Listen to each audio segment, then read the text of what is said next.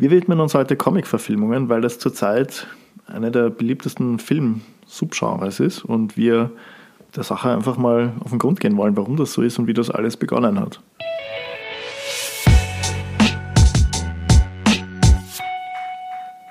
Also es sind jetzt, man kann sagen, circa 15 Jahre schon, wo ja. Comic-Verfilmungen die, die ganze Blockbuster-Szene wirklich dominieren.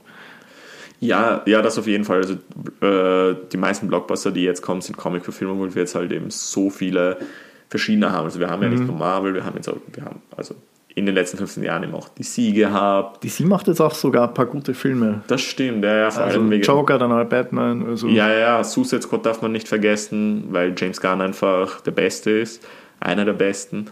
Wir haben noch viel zu wenig über James Gunn geredet in diesem Podcast. Ja, aber Comic-Verfilmungen waren eigentlich immer irgendwie da.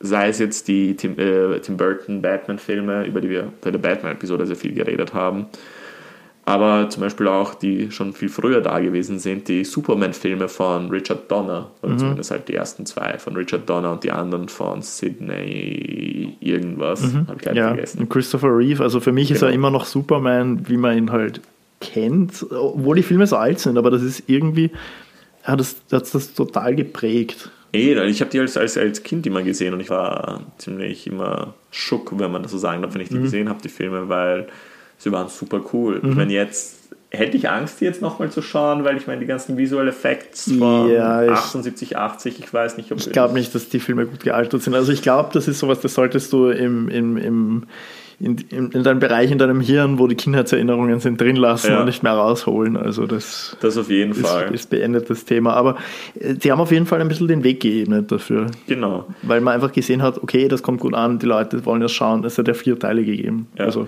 Und es ist halt etwas, es ist halt wieder dieses lazy Filmmaking, von dem alle reden, weil man nimmt einen Stoff, der schon da ist mhm. und ein Comic-Heft ist nicht so umfangreich wie ein Buch sondern es liefert eigentlich die perfekte Unterlage, um ein Skript daraus zu bauen. Es ist ja schon wie ein Storyboard. Eben. also, Bestes Beispiel Sin City, wo du zum Beispiel wirklich den Comic neben den Frame vom Film schauen kannst mhm. und es ist wirklich eins zu eins das gleiche. Also auch ein großes Kudos an Robert Rodriguez, der den ganzen Film wirklich wie den Comic aufgebaut hat. Was ich aber auch geil finde, weil, wenn man einfach erkennt, äh, dass das wirklich Wertvolle an dem Comic dann auch die Visuals waren und ja. das so umsetzt. Also cool. Ja. Wirklich also, weil über Sin City sprechen halt, also über diese, diese weniger bekannten Filme, die halt nicht irgendwie aus dem Hause DC oder aus dem Hause Marvel sind, über die, die sprechen wenige Leute. Wobei ich glaube, ich meine, meine Comic-Fan-Phase ist jetzt, ist jetzt leider auch schon ein bisschen, bisschen sagen wir, eingerostet, aber weil ich glaube, Sin City ist auch im, im Vertigo Verlag erschienen und das ist ein Subverlag von DC, also macht es das wieder zu DC. Aber ich glaube, das würde jetzt den Rahmen sprengen. Ja, aber Frank Miller hatte ja auch mit Batman zu tun. Also es ist genau, ja, ja, alles irgendwie miteinander ja, verbunden. Ja, genau. Also äh, Frank Miller, The Dark Knight Returns ist noch immer eine der besten Batman-Reihen. Die wurde halt zum Beispiel jeder, der Batman vs. Superman gesehen hat, hat gesehen, wo sich Zack Snyder da seinen Kampf abgeschaut hat zwischen Batman und Superman. Besser ist es aber, man hat den Film nicht gesehen. Ja. Muss man dazu sagen. Aber da kommen wir dann eh gleich noch dazu. Also wie eigentlich die aktuell zwei großen Franchises ähm, da ja, dastehen, was sie so tun, wie sich das entwickelt hat. Also wir haben jetzt über Superman geredet. Batman war ja auch sehr früh eigentlich ja. sehr groß dann in, in Live-Action, weil ich glaube, was tatsächlich, ich bin mir, da bin ich mir jetzt nicht sicher, da bist du eben Batman-Experte, aber es hat äh, Comic-Verfilmungen, also, also animated, vor äh, Live-Action gegeben bei Batman, oder? Äh, nein, es gab Nicht? Adam West, okay. war der erste, das war Live-Action. Okay. Danach gab es eine Animated Series und danach gab es die Tim Burton-Filme. Mhm. Und während der Tim Burton-Filme ist halt meiner Meinung nach die beste Comic-Zeichentrickserie. Da kann kein Anime mithalten. Das ist Batman The Animated Series, die auf, Cartoon, äh, auf Fox Kids lief, glaube ich. Äh, bei uns auch auf Cartoon Network mit dem ikonischen Sound von Danny Elfman, der halt eben auch die beiden Tim Burton-Filme gemacht hat, vom, vom Sound her. Unbedingt anschauen, weil ist für mich noch immer ein unbedingtes Must-See, wenn man Batman-Fan ist, weil die teilweise halt auch viel in, die, äh, in den Batman-Lore reingehen, der halt so nicht in den Filmen behandelt wird und hat natürlich auch diese 90s Quirks drinnen mhm. und so diese flachen Witze, die für ein Kinderpublikum sind, äh, aber auch eben. Das ist aber nicht das mit dem Anti-High-Spray. Nein, nein, nein, das ist Adam West. Das ist Live-Action, okay. ja. Okay, okay, okay. Das ist, das ist Adam West, ja. Genau, also damals, die, das DC Animated Universe war ja ziemlich groß, also es fang, fing an mit eben Batman Animated Series, dann gab es die Superman Animated Series, dann Justice League, also wie gesagt, wenn wir von Comic-Verfilmungen reden, müssen wir auch über die Zeichentrick-Versionen reden. Oder halt eben die Cartoons, wie man sie so nennt. Aber das ist jetzt mal Haus DC. Mhm. Etwas, was unsere Generation sehr, sehr, sehr oh, geprägt oh, hat. Ja, oh, ja. Kam also, aus dem Haus Marvel, aber eigentlich von Sony. Mhm. Da gibt es ja auch nach wie vor diesen, diesen Kampf zwischen den beiden. Aber 2002, Spider-Man, Tobey Maguire, der einzige Spider-Man. Also man muss schon sagen, Andrew Garfield ist jetzt im Nachhinein betrachtet, er war okay, äh, Tom Holland ist ein anderes Spider-Man halt, also er ist halt wirklich dieser jüngere, kindlichere. Ähm, er ist für ein neues Publikum, ja. er ist dieser Gen Z Spider-Man, aber ich muss sagen, Tom Holland macht es wirklich Er, er macht es wirklich gut, aber, ich aber mag ihn als Spider-Man. Unser Spider-Man, unser Spider-Man Spider unserer Herzen ist einfach Tobey Maguire. Aber deswegen jetzt, Leute, super Spoiler-Warning, wenn ihr No Way Home nicht gesehen habt, jetzt sofort abdrehen. Und was mich mhm. halt auch so traurig gemacht hat, ist, ist wie wir eben äh, in No Way Home wie Tobey Maguire auftaucht. Und er so alt ist. Er ist fucking alt, aber ja. das haben sie halt auch in die Story reingebracht. Ja. Also, weil er einfach, also seine Timeline wirklich einfach früher stattgefunden hat als die von Tom Holland. Deswegen ja. ist er einfach jetzt älter. Und er sagt ja auch irgendwie, dass er jetzt äh, nicht mehr so beweglich ist wie früher und alles. Also ich, ich fand das so cool und, und auch eben Andrew Garfield war ja auch da, also es waren ja wirklich alle drei vereint. Also das war für mich wirklich so, das war wirklich so herzerwärmend und so cool. Ja weil das einfach auch eine Kindheitserinnerung ist, also die ganzen Spider-Man-Filme. Ja, naja, das, das auf jeden Fall.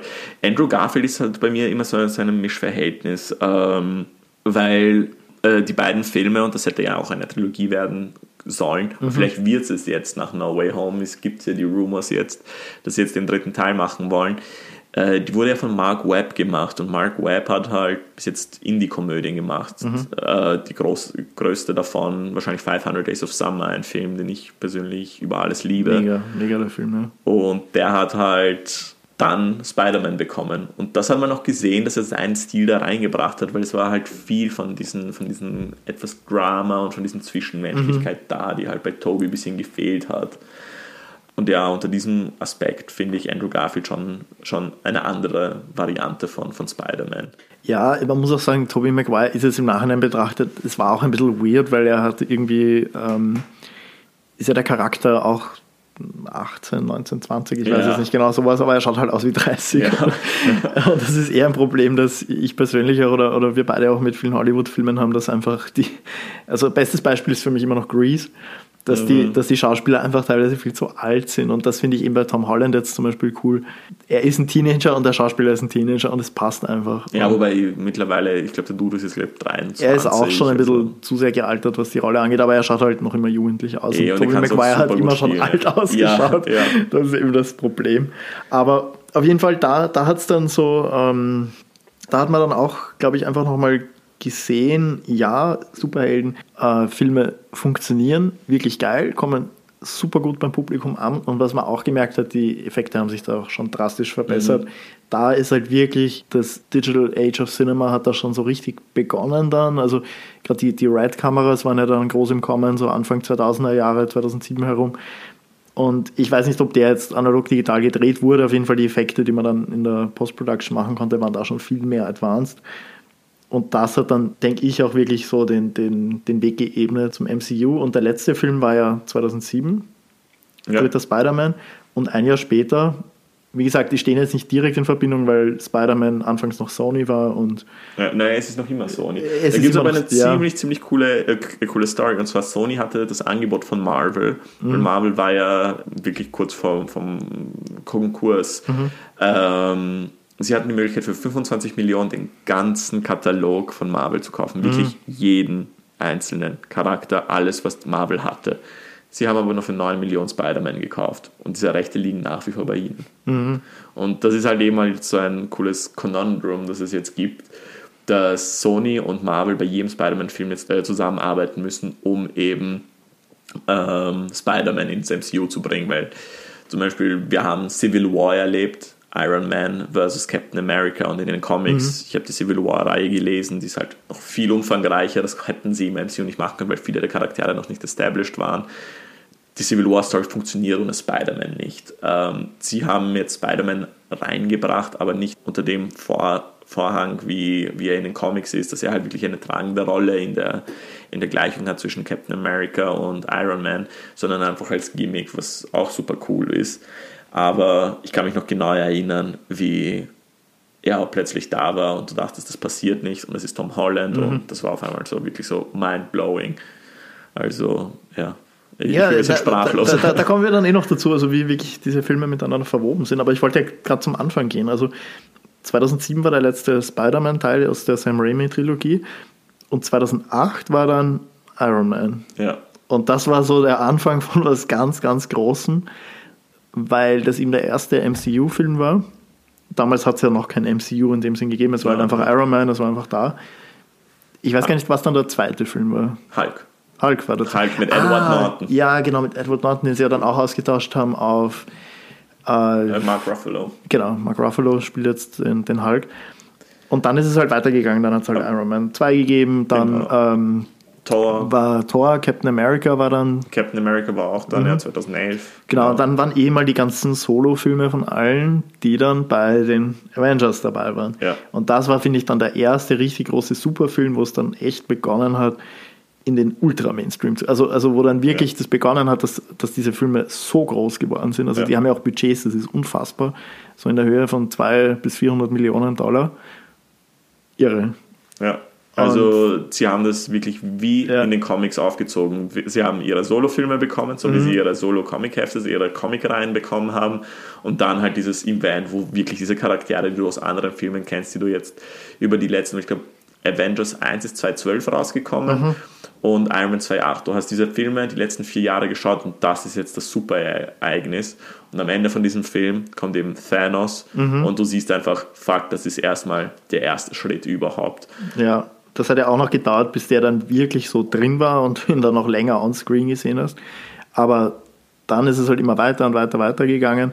Dann war eben äh, die ganze Civil War-Sache. Genau, Civil War, Age of Ultron war da. Also, genau. Age of, äh, also Civil War war, war, war nach Age of Ultron. Mhm.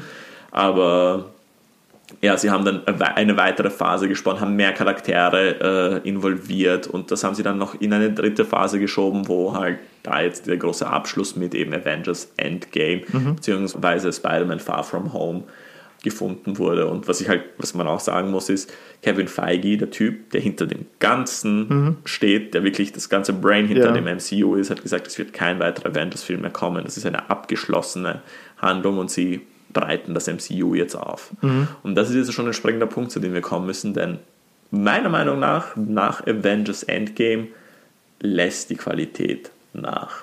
Also ich habe, äh, mein, mein, persönlicher Standpunkt zu den Filmen ist, dass äh, sie, finde ich, viele Filme gemacht haben, die halt nach Schema X funktioniert haben. Mhm. Und da bin ich dann auch oft ausgestiegen. Also was dann für mich eher die Highlights waren, waren Guardians of the Galaxy, wo extrem auf Comedy gesetzt wird. Äh, Ant-Man war auch so einer, der irgendwie ein bisschen ausgebrochen ist aus dem Schema. Aber was halt so richtig geil ist, dass die dann trotzdem wieder alle zusammengefunden ja. haben und dann auch alle wieder vorkommen. Und, und das, das finde ich einfach so unglaublich beachtlich. Also ich finde jetzt unabhängig davon, wie gut die einzelnen Filme sind, es ist einfach dieses Achievement, ja, einfach dieses riesen Ding. Ich weiß gar nicht, wie viele Filme das in Summe sind, aber sicher an die 20 oder mehr glaub, sogar. 20 oder 21 Filme. Ja. ja.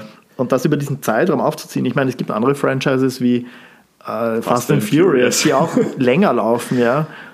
Und auch wahnsinnig viele Filme haben, aber einfach Schrott sind, ja. Und, und einfach nur Popcorn-Kino.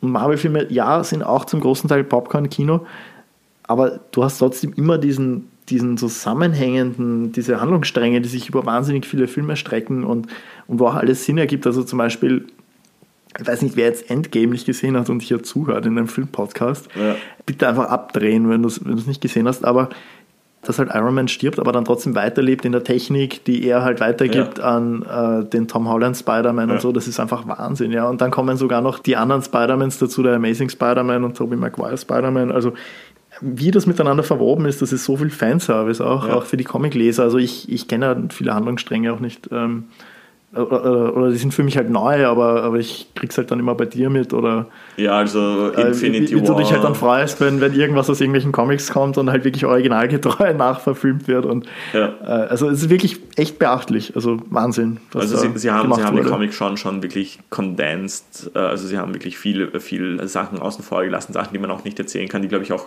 auf Film nicht mhm. funktionieren, weil zum Beispiel die Thanos Story in den Comics ist halt so, er ist in den Tod verliebt und er will ihr, ihre Liebe gewinnen und deswegen macht er diesen ganzen Scheiß mit den Infinity mhm. Stones. Mhm.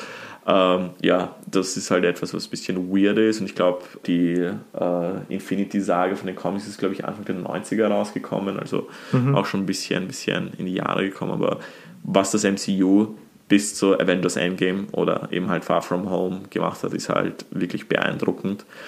Was ich jetzt halt auch sagen muss, ist halt alles, was jetzt nach Endgame gekommen ist, ich vergleiche es halt mit allem, was davor war und das kann dann nicht, nicht, mhm. nicht mithalten, weil sie haben das jetzt so breit gestreut, das Ganze. Du hast jetzt auf Disney Plus die ganzen MCU-Serien, die auch in dem Universum mhm. spielen, die du gesehen haben musst, um bei den anderen Filmen mitzukommen. WandaVision zum Beispiel. Ja, WandaVision wird jetzt wichtig eben bei, bei Doctor Strange 2, mhm. der jetzt im Mai ins ja. Kino kommt.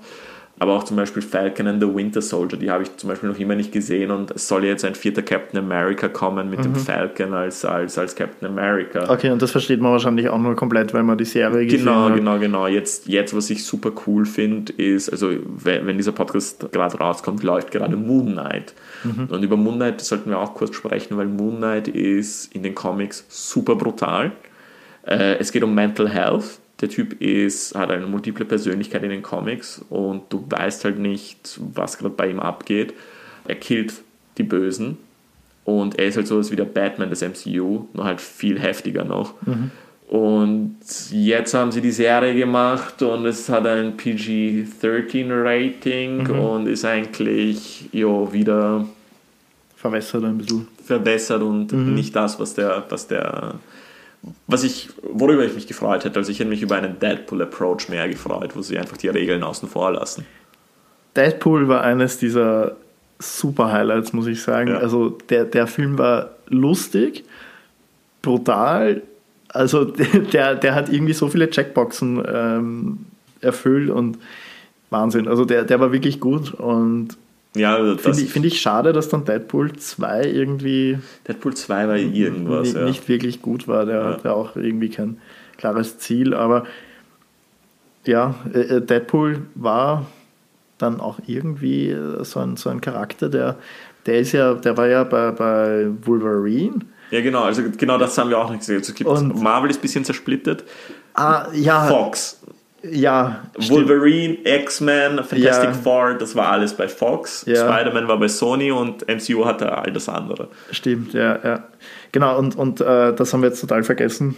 Ähm, eben X-Men. X-Men ja. war auch eins von diesen Franchises, das wirklich 2001, ja. Ja, auch wirklich unsere Kindheit geprägt hat und, und auch einfach den Weg irgendwo geebnet hat für diese Franchises, damit die einfach das war einfach der Proof of Concept. Ja. Also man hat geschaut, funktioniert das und ja, es hat funktioniert. Ja. Hugh Jackman als Wolverine, mhm. obwohl das im Kontrast zu den Comics überhaupt nicht passt von der Rolle her, weil Hugh Jackman ist dieser handsome, große Australier mhm. und Wolverine ist in den Comics klein, eher, eher so, so, so bestienartig behaart, also richtig grindig eigentlich. Mhm. Und dann haben sie Hugh Jackman gecastet. Und sie haben ihn halt menschlicher gemacht. Ja, ja. Und ich weigere mich, irgendeinen Film von, zu sehen, der Wolverine heißt und dann nicht Hugh Jackman vorkommt. Er, er ist jetzt auch in meinem Kopf einfach, also Wolverine ist Hugh Jackman. Hugh Jackman, das ist einfach so wie Tobey Maguire Spider-Man ist. Ich meine, erinnert dich an Logan. Oh ja, Logan. Logan war ein richtig guter ja, Film. Also ich muss generell sagen, die X-Men-Filme, die neueren, die waren leider halt auch so up and down. Also Logan, mega. Ja. X-Men 2 zum Beispiel, der ganz alte, das finde ich, immer noch so, so ultra Highlight, also besser ist es eigentlich leider nie geworden. Ich fand den ersten am besten. Oder X2 hat er dann ja. Genau, X2, ja. X3 war ja. Ja, war wieder ein bisschen, also ja, too much einfach. Also Ja. du wusstest dann auch nicht, warum passieren jetzt die Sachen, die du da siehst. Wobei, was ich cool fand, X-Men Days of Future Past. Der Den- war geil. Der war geil. Der war richtig cool mit den verschiedenen Timelines. Also der, Wo der sie war halt eben auch die, die, weil sie haben ja dann irgendwann mal X-Men First Class gemacht, wo sie dann halt eben die alten mit den neuen Mhm. Ja, sie haben halt versucht, ein bisschen so Terminator zu machen. Ja, Mit X-Men. Und ich finde, das hat funktioniert. Also Ja. mir, mir hat es getaugt. Also Days of Future Past, X2, Logan, das sind, finde ich, so die drei. genau, genau. Top-Filme.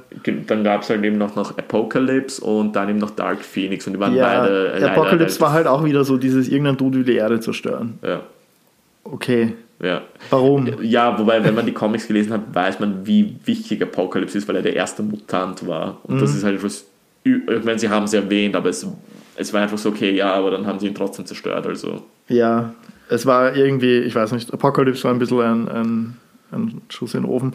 Aber auf jeden Fall, da würde ich sagen, das sind so die, die, die zwei ähm, Franchises, die wirklich um die Jahrtausendwende herum den Weg Ja. geebnet haben.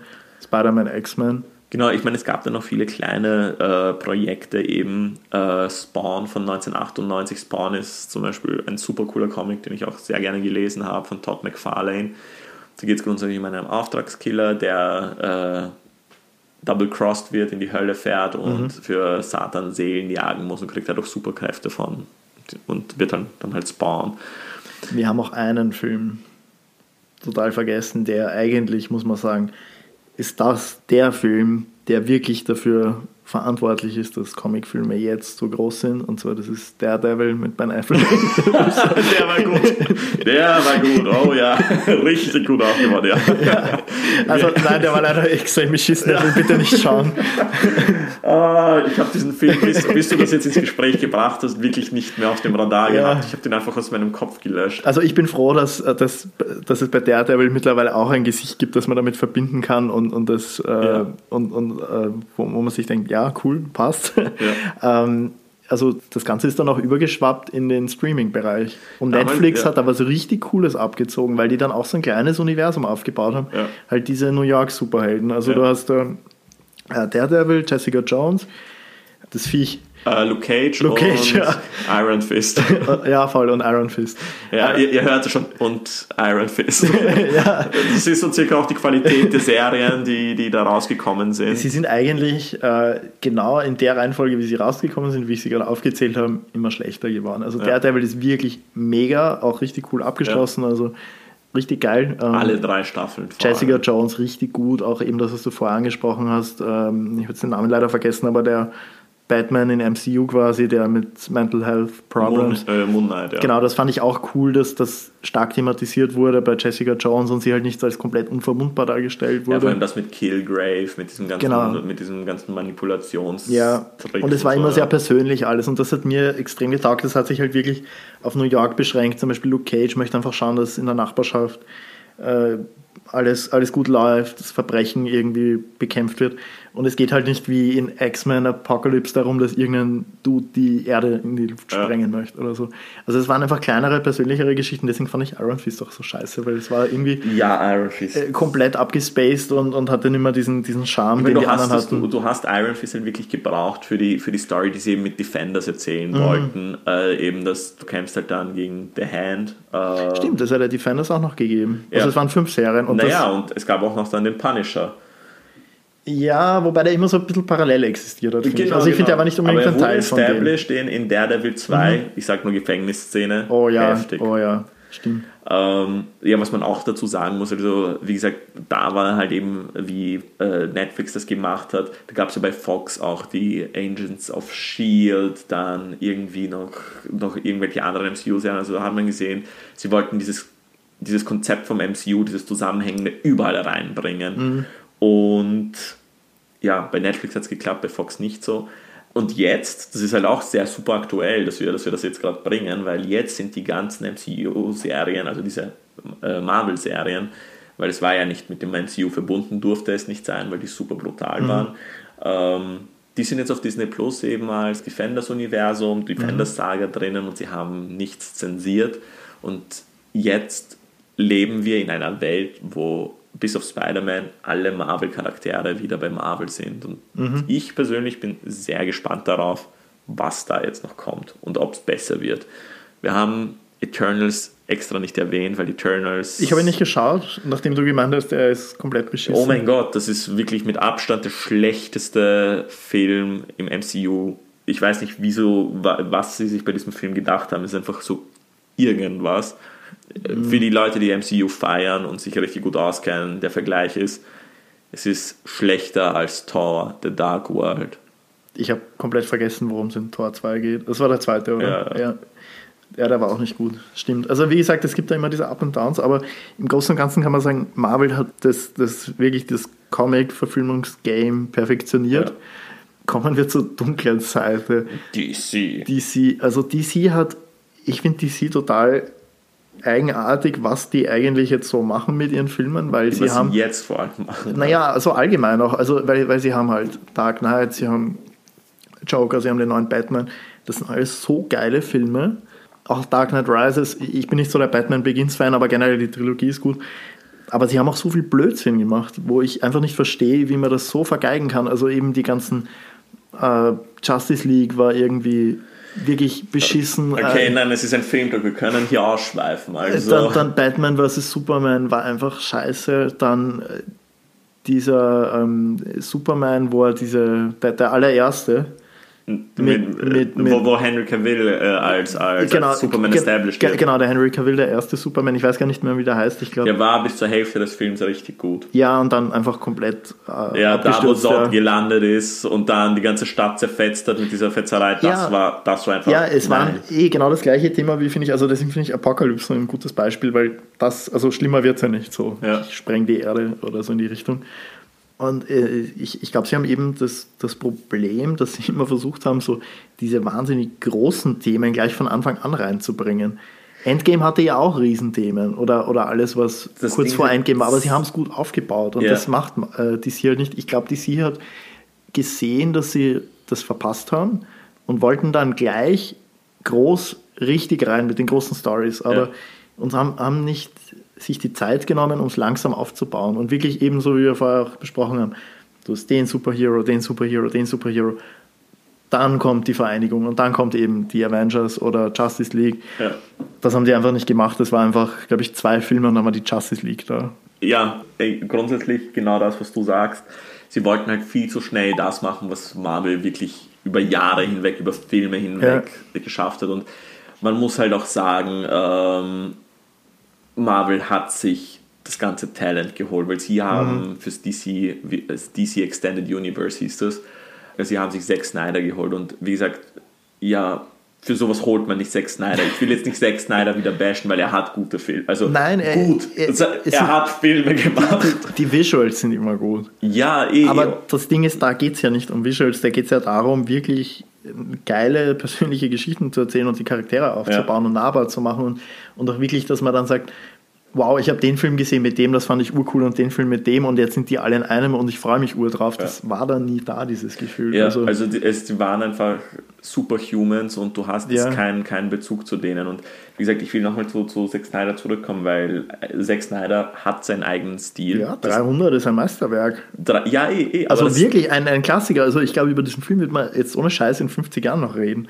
Ja, das ist halt äh, wirklich auch mit dieser ganzen Slow-Mo und so, wie er die, die Filme macht, aber das ist halt so Style over Substance und ja. darin ist er Meister und zum Beispiel Sucker Punch, da wollten sie irgendwie mhm. eine tiefgründigere Story über Mental Health und ihren Anstalt erzählen und dabei war das einfach so fucking crazy, was da abgeht, wo ja. sie halt in diese Träume eintauchen. Aber und er war so. wunderschön, der Film. Eh, eh, und auch in dem Stil, was er passt, aber wenn du halt so ein, so ein Behemoth-Projekt machst, dass du das MCU im, im DC-Universum establishen willst, da holst du dir nicht Zack Snyder, da holst mhm. du dir vor allem einen Typen, der eher dafür bekannt ist, dass er gut schreiben kann und nicht crazy ja. Regisseur machen kann, weil äh, also ein crazy Regisseur ist wie, wie, wie Zack Snyder, weil man muss bedenken, ein Mastermind vom MCU war Joss Whedon und Joss mhm. Whedon hat Buffy geschrieben, er hat Angel geschrieben, Serien, die über elf Staffeln lang liefen. Ja. Also der Dude weiß, wie man etwas aufbaut was Erfolg hat und was über was, was, halt Depth hat. Mhm. Ähm, aber ja, Zack Snyder, man muss ja sagen, zum Beispiel der erste Superman, ich kann mich noch erinnern, also Man of Steel hieß der. Man of Steel, Man ja. of Steel, ja. sie wollten ja genau das machen, was Christopher Nolan mit Batman gemacht hat. Und das kannst du nicht machen, weil Christopher Nolan war halt auch cool und hat gesagt, ja Leute, ähm, meine Trilogie ist das sicher nicht in eurem crazy Universum dabei. Alles, was ihr nach meiner Trilogie mhm. macht, ist mir wurscht. Aber er war sogar als Produzent bei, bei Man of Steel beteiligt. Stimmt, das war auch einer der Gründe, warum ich mich auf den Film gefreut habe. Ja.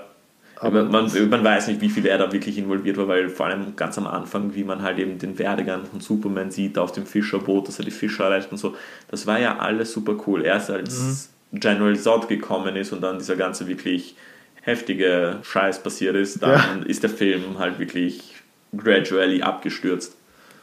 Aber der hatte einen coolen Stil, hat sich weiterentwickelt dann zu der zweite Teil von dieser Zack Snyder Trilogie ist ja Batman vs. Superman mhm. und der hatte auch einen super coolen Stil. Batman, Ben Affleck als Batman war super stimmig. Ich hätte gerne einen, einen Batman-Film gesehen, der in diesem Stil ist. Das mhm. wäre nice geworden. Und ja, und dann gab es dieses ganze Terror mit Justice League mhm. und Joss Whedon übernimmt und und und. Aber ich glaube, das würde den Rahmen dieser Folge sprechen, obwohl das eigentlich ein ziemlich wichtiges Thema wäre. Aber wir können generell über so Clusterfuck ähm, äh, mal eine Episode machen, weil da gibt es ja auch das berühmte Beispiel von äh, Alien 3 zum Beispiel. Ja dass das Regiedebüt von ähm, David, Fincher. David, Fincher. war und, und das war einfach, das war, da, da, ist zwar nicht mitten im Projekt der Regisseur gewechselt worden, aber das war einfach von Anfang bis Ende ein Horrorprojekt und das merkt man halt auch. Also wir können über so Horror-Hollywood-Projekte auch mal eine Folge machen. Voll, das ist, das ist eine coole Filmtalk-Folge. Ja, nein, weil wir haben hier jetzt auch noch auf unseren coolen Gesprächsleitfaden stehen Projekte, die nie verwirklicht wurden, die ich mhm. persönlich sehr gerne sehen würde.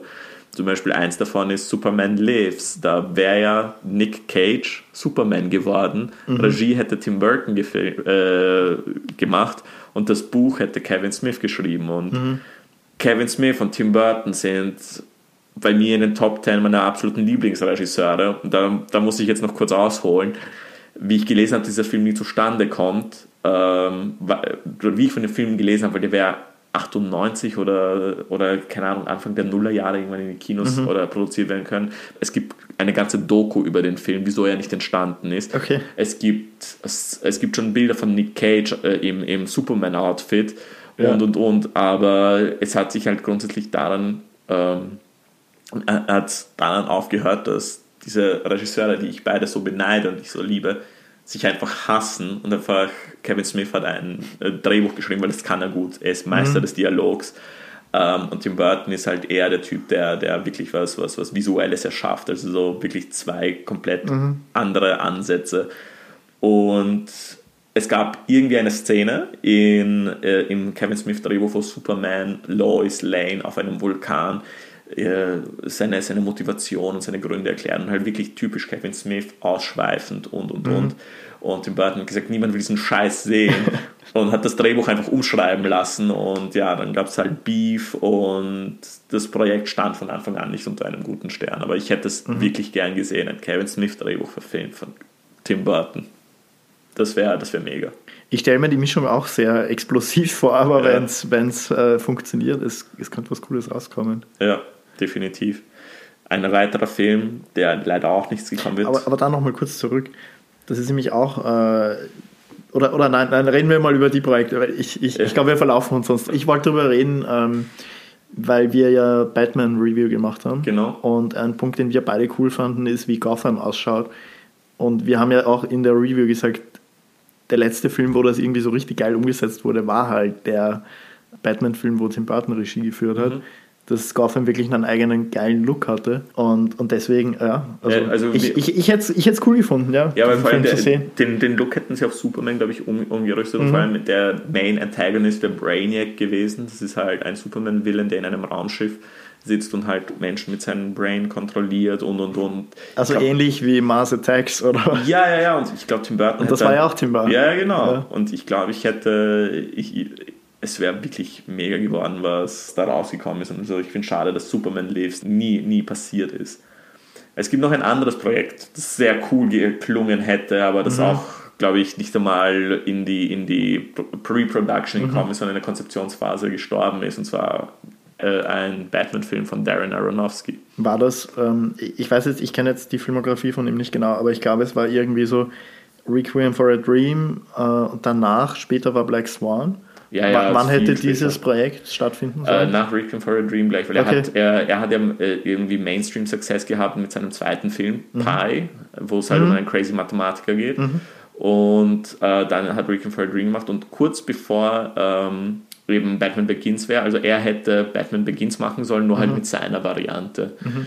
Und er wollte ein R-Rating machen, weil Darren Aronofsky, bester Mann. Ja ist nicht zustande gekommen, deswegen ist Nolan eingesprungen und wir haben die Trilogie, die wir jetzt haben, die super cool ist. Obwohl du bist ja nicht der mhm. Fan von Batman Begins, ich muss sagen, ich mag ihn auch am wenigsten von der Trilogie.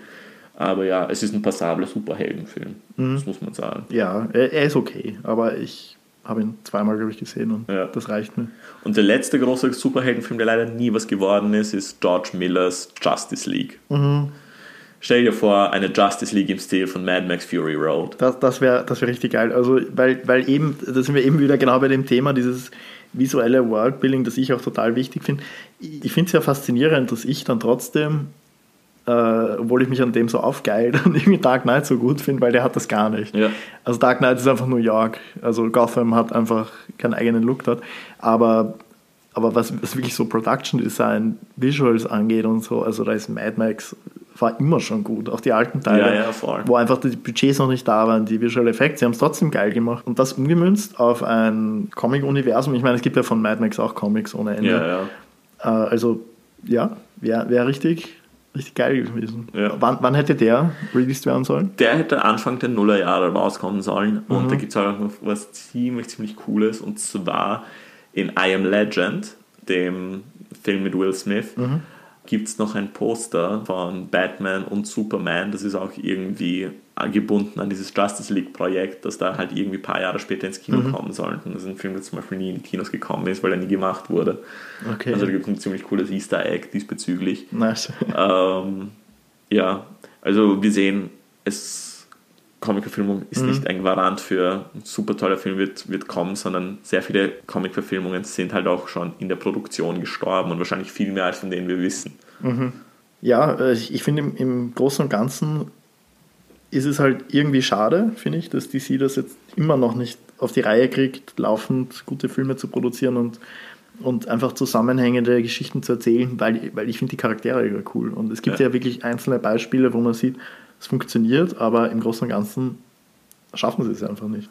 Ja, ich meine, wie gesagt, ich finde alles, was sie jetzt äh, gemacht haben, ab Joker, ganz cool, außer Wonder Woman 2, mhm. äh, weil das Wonder Woman 84, wow, das war, ich, weil der erste war ja wirklich ein passabler Film, aber wow. Den habe ich auch nicht geschaut, den zweiten. Ich, ich kenne den ersten und ich, ich mochte das Ende nicht, weil es irgendwie dann auch irgendwie so too much war und, und ich mir gedacht habe, okay, ähm, ist halt jetzt so. Ja, weil das ist es halt. Ich, ich habe ja kein Problem, wenn es too much ist, wenn es von Anfang an too much ist, aber wenn das so established wird als ja, ja das ist so down to earth. Genau, nein, nein, nein, es war ja wirklich genau, das war es eben. Also es war wirklich diese persönliche Geschichte wieder und ich habe mir gedacht, wow, cooler Film, ja, ich verstehe, warum jetzt die Reviews so gut waren. Und, und dann gegen Ende war es halt irgendwie auch so, verfälscht ein bisschen, weil wenn ich zum Beispiel jetzt an 1917 denke, ja. oder Erste Weltkrieg so richtig heftig dargestellt, also so wie er halt auch war, dann, dann habe ich mir gedacht, okay, wenn das in Wonder Woman so gewesen wäre, dann wäre es ein besserer Film gewesen. Ja. Aber so war es irgendwie dann, ja, es ist jetzt im Ersten Weltkrieg, es passieren schlimme Sachen, aber eigentlich ist es ziemlich clean und polished. Und dann, dann hätte ich mir gewünscht, dass man das weggelassen hätte, diesen Action-Part und wirklich sich auf das Persönliche konzentriert ja. Aber vielleicht, ähm, vielleicht war das dann einfach in, in dem Fall wichtig, weil, weil eben, so wie wir vorher gesagt haben, dann dieser Wunsch da war, gleich was Großes zu machen. Und vielleicht ja. war das dann einfach von Produzentenseite auch eine Vorgabe zu sagen, der Film muss einfach groß werden gegen Ende hin. Ja, und wir sehen halt auch eben, vor allem auch jetzt in Bezug auf Justice League und Wonder Woman und alles, wie schrecklich es ist, wenn ein Studio sich einmischt in die mhm. Vision des Filmemachers. Ja. Das beste Beispiel ist Suicide Squad von James Gunn. Mhm. Äh, da haben wir auch den direkten Vergleich von Suicide Squad David Ayer. David Ayer macht ja super Filme, so End of Watch, er hat Training Day geschrieben, ich meine, hallo. Ähm, aber sein Suicide Squad mit Jared Leto Joker. Habe ich auch aus dem Gedächtnis gelöscht. Ja, nein, da, darüber sollten wir nicht reden. Der war wirklich nicht gut, ja. Und James Gunn hat wirklich freie Hand bekommen und für mich ist der Suicide Squad von James Gunn die beste Comic-Verfilmung, die ich bis jetzt gesehen habe. Ich finde sie, find sie halt auch besser als The Batman jetzt. Ich meine, das ist schwer zu vergleichen, aber wenn wir jetzt halt wirklich sagen, was ist deine Lieblings-Comic-Verfilmung? Suicide Squad von James Gunn, weil es einfach Anarchie auf der, auf der Leinwand ist. Es ist ein Film, der sich an keine Regeln hält. Es ist passiert immer irgendwas komplett Unerwartetes. Er ist lustig, er ist brutal. Es ist, er, ist einfach, er ist einfach toll, ich liebe ihn. Also, wenn, wenn wir jetzt bei Favorites sind, wenn ich mal einen aussuchen müsste, ich, es ist echt schwer, aber ich müsste sagen Guardians of the Galaxy oder Deadpool. Weil ja. die beide für mich diese, die, diesen, diesen Comedy-Faktor reinbringen, aber auf eine richtig geile Art, so dass es halt nicht eine pure Komödie wird, sondern immer an den passenden Stellen richtig geil nuanciert. Ich meine, das ist halt auch James Gunn war verantwortlich für Guardians of the ja. Galaxy, der hat das halt richtig gut drauf, also über den können wir eh auch noch ja, sprechen. Ja. Also ich meine allein so Sachen wie, also wenn man sich mal vor Augen hält, dass er so Sachen wie Super gemacht hat. Oder Slither, ja. Ja, und, und dann sowas und das aber wirklich vereinen kann, also dieses, diesen Blockbuster-Bombast mit den kleinen, coolen Stories, den Jokes, also ja. wirklich ja, Meisterklasse. Ja, nein, James Gunn ist für mich Punkrock. Er ist einfach, er ist halt so ein unkonventioneller Filmemacher, das ist, und einer, der halt wirklich, wirklich, wirklich wirklich sich nicht scheißt um irgendwelche ja. Konventionen. Das ist richtig nice. Ja. Ragnarok fand ich auch cool. Ja, ähm, Taika Waititi. Vor allem, weil der auch visuell einfach irrsinnig viel hergemacht hat. Aber ja, wie gesagt, also wenn ich mir einen Favorite aussuchen müsste, dann wäre es Guardians of the Galaxy, so Platz 2 ist Deadpool bei mir. Ja. Na, bei mir ist es ganz haushoch Suicide Squad von 2021, James Gunn, weil äh, er war alles und mehr, was ich mir von, von einem Suicide Squad-Film gewünscht habe, weil im ich, Endeffekt. Ich, ich, fand ihn auch richtig gut, aber für mich war er irgendwie, glaube ich, nicht, nicht klar genug. Also es war einfach wirklich zu viel. Ich glaube, das ist eh das, was dir halt getaugt hat. Also dieser Aspekt, dass einfach so viel passiert ist in dem Film. Ja, und er hat halt wirklich, wirklich äh, Comic-Charaktere hergenommen, die halt wirklich im DC-Universe existieren, die ich aus den Comics kenne und ich denke mir nur so, so, what the fuck, was ist das für ein Schwachsinn, sowas werden sie nie machen. Und dann kommt James Gunn und er, er schafft das zum Leben. Der so, Polka Dot Man, ich meine, what the fuck. Ja, ja, der Polka Dot Man oder dieser, der, der nicht sprechen kann, wie heißt der? Uh, Weasel, Weasel, ja, ja, Weasel, Weasel, Weasel, Weasel, War, war so geil. Weasel, ja, nein, Weasel ist cool und ich hoffe, sie, er, darf einen zweiten Teil machen, wo Weasel eine größere Rolle spielt. Ja, Weil voll. Weasel, Spoiler Warning, verschlägt den ganzen Film ähm, ja. Gut. Ja, also unser Fazit: MCU dominiert das Ganze im Moment und zu Recht. Ja, mal schauen. Wie gesagt, wir sind, also ich zumindest bin nicht überzeugt über, den, über die Sachen, die jetzt kommen. Ja, wir, wir sollten dann noch eine eigene Folge machen, weil das haben wir uns eigentlich für die Folge vorgenommen, auch über die kleineren Sachen zu reden. Äh, Hellboy, Kick-Ass und so weiter die jetzt auch nicht so dieses klassische Bombast-Superhero-Element dann beinhalten, sondern eben auch wieder so auf die mehr, mehr teilweise Richtung Indie-Film sogar gehen. Das ist wieder eine Comic-Verfilmung in Part 2. Genau, genau, da machen wir den zweiten Teil. Ich würde sagen, zum Abschluss geben wir einfach noch eine Filmempfehlung ab, von dem Film, den wir jetzt noch gar nicht erwähnt haben. Ja. Und zwar, das ist Green Lantern mit Ryan Reynolds. es, du hast raus heute.